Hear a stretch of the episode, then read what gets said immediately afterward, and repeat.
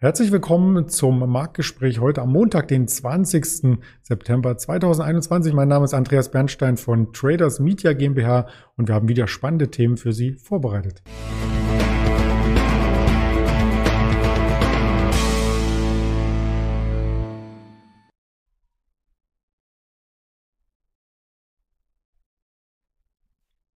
Der Verfallstag ist vorbei. Verfallen sind die Terminkontrakte an der Terminbörse auf Einzelaktien, auf Index-Futures. Das war schon sehr volatil am Freitag, aber heute ist es noch volatiler in eine Richtung, vornehmlich in die südliche. Das schauen wir uns gleich äh, genauer an und haben als weitere Themen vorbereitet den Bitcoin, der ebenfalls sehr schwach ist zum Wochenstart. Ein kleiner Rechtschreibfehler, nicht Schach, sondern schwach soll es heißen und Aktien BASF und Covestro, das Ganze zusammen mit unserem Händler Kai, den ich recht herzlich willkommen heiße. Hallo Kai. Hallo Andreas, guten Morgen.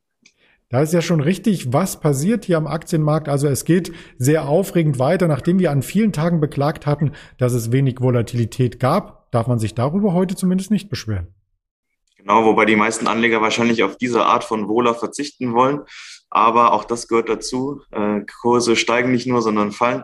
Gibt ja dieses äh, berühmte Sprichwort, sell in May and go away and don't forget to remember to, to uh, come back in September. Was man vergisst dabei äh, zu sagen ist, dass man erst am Ende vom September wiederkommen soll, weil der September ja eigentlich immer der schwächste Monat ist. Und der, das macht sich hier auch wieder bemerkbar heute. Ähm, ja, heute ist ein besonderer Tag für den DAX. Ist der erste Handelstag äh, mit 40 Indexwerten im, im DAX. Und ist natürlich dann ein recht bescheidener Start erstmal zum, äh, ja, zum neuen Zeitalter. Aber ähm, naja, so ist es nun mal. DAX ist heute, ich glaube, über zwei Prozent schwächer.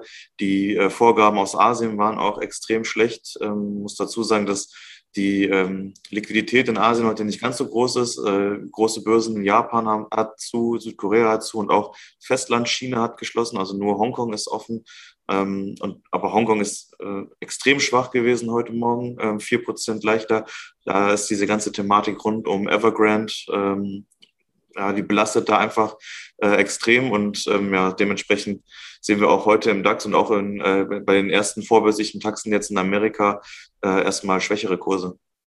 Wir hatten in der vergangenen Woche schon darauf aufmerksam gemacht, nicht nur über, über Evergrade, ähm, sondern auch über das große Bild im DAX, das hier ungemacht drohen könnte, wenn wir unter der 15.500 äh, schließen. Und ja, wir sind knapp darunter geschlossen am Freitag. Das konnte man noch dem Verfallstag zuordnen, aber heute die Kerze ist fast schon eindeutig und damit sind wir aktuell auf einem Niveau, was wir zuletzt ähm, im Juli gesehen hatten und auch die Volatilität, die dann auf der anderen Seite anspringt bei solchen starken Kursveränderung, die ist ebenfalls auf dem Niveau von Juli. Wenn man zurückschaut über den VDAX New, dann sieht man, dass danach die Volatilität wieder stark zurückkam, dass auch der DAX ja ähm, dann entsprechend wieder nach oben kam. Ähm, ist das ein Bild, was man sich als nächste Bewegung vorstellen könnte?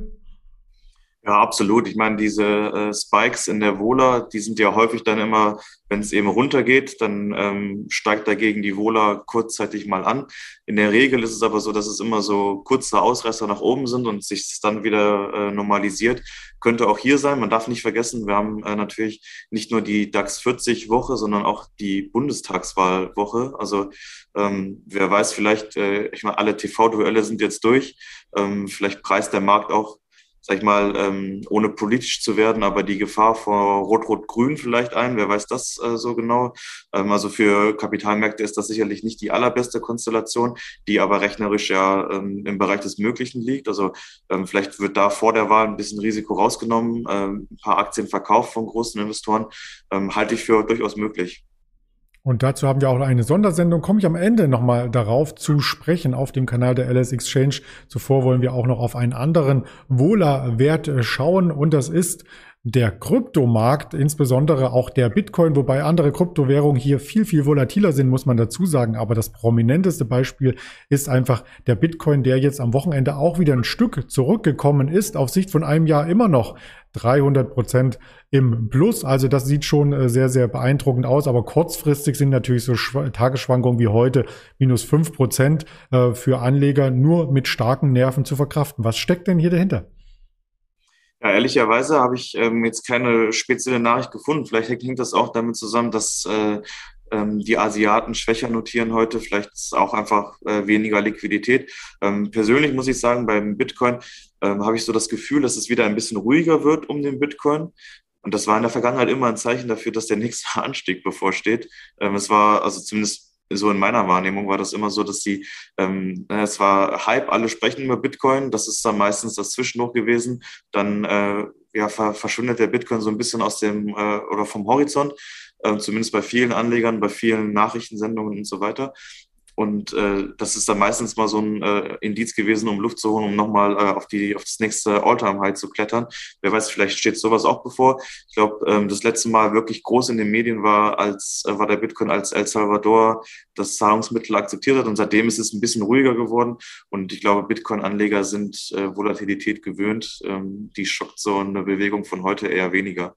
Ja, das denke ich auch. Und bei den anderen ist, äh, wie gesagt, mehr Bewegung. Also Ethereum 7%, ADA auch in diesem Bereich und so weiter. Also da gibt's ja sehr, sehr viele Vertreter, die hier im Fokus der Anleger stehen. Wir schauen noch einmal quer über die Einzelwerte und da gibt es äh, ja fast keinen Gewinner. 0,06% im Plus Deutsche Wohnen und die E.ON als Anker, also Immobilien und äh, Strom. Das ist dann als defensive, ähm, als defensiver Sektor hier immer mal wieder ähm, ganz gut. An solchen solchen Tagen. Alle anderen sind stark im Minus und zwei Vertreter haben wir uns rausgepickt. Zum einen die BASF, die die Unterstützung aus den letzten Wochen bricht und damit auch keinen Jahresgewinn mehr aufweist.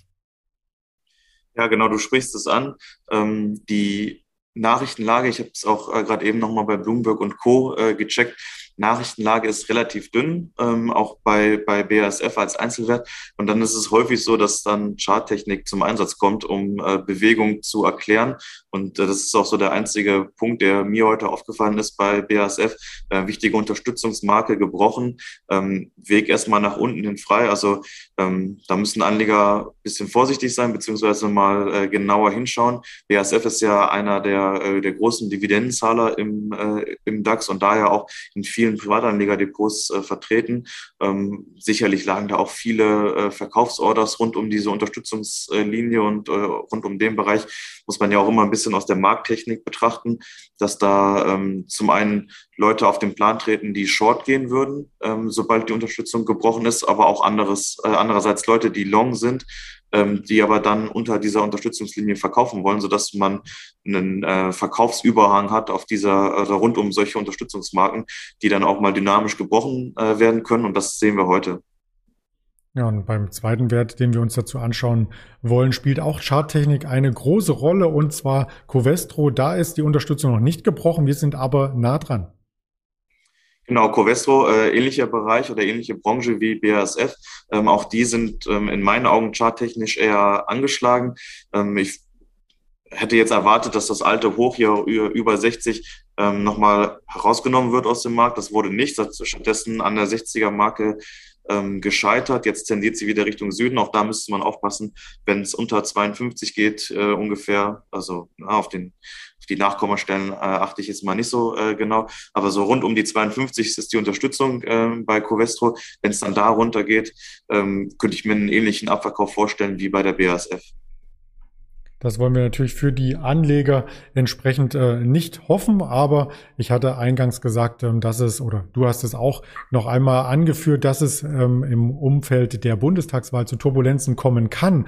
Und die große Frage, wenn wir das dann nochmal in einer größeren Zeiteinheit betrachten, ist ja immer, wann erreichen wir vielleicht im DAX die 20.000 oder kommt der große Herbstcrash? Also sind natürlich etwas an Überschriften gefeilt, um auch Klicks zu provozieren. Ich gebe es zu, aber das ist nun einmal das Webinar der Woche mit den Daniel Saurens, der dann morgen auch hier im Interview sein wird. Und am Donnerstag sprechen wir gemeinsam am Abend ab 18 Uhr genau über diese Themen, welche Aktien sich bei welchen Konstellationen der kommenden Bundesregierung lohnen könnten.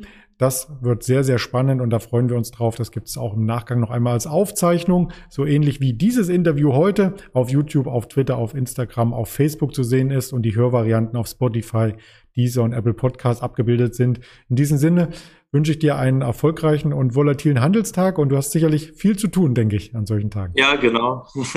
Deswegen bin ich froh, dass wir äh, das heute kurz und knapp gehalten haben. Ich gehe jetzt wieder zurück und äh, ja, handle noch ein bisschen weiter. Mach das. Bis dahin, alles Gute. Danke, Kai. Ciao. Ciao.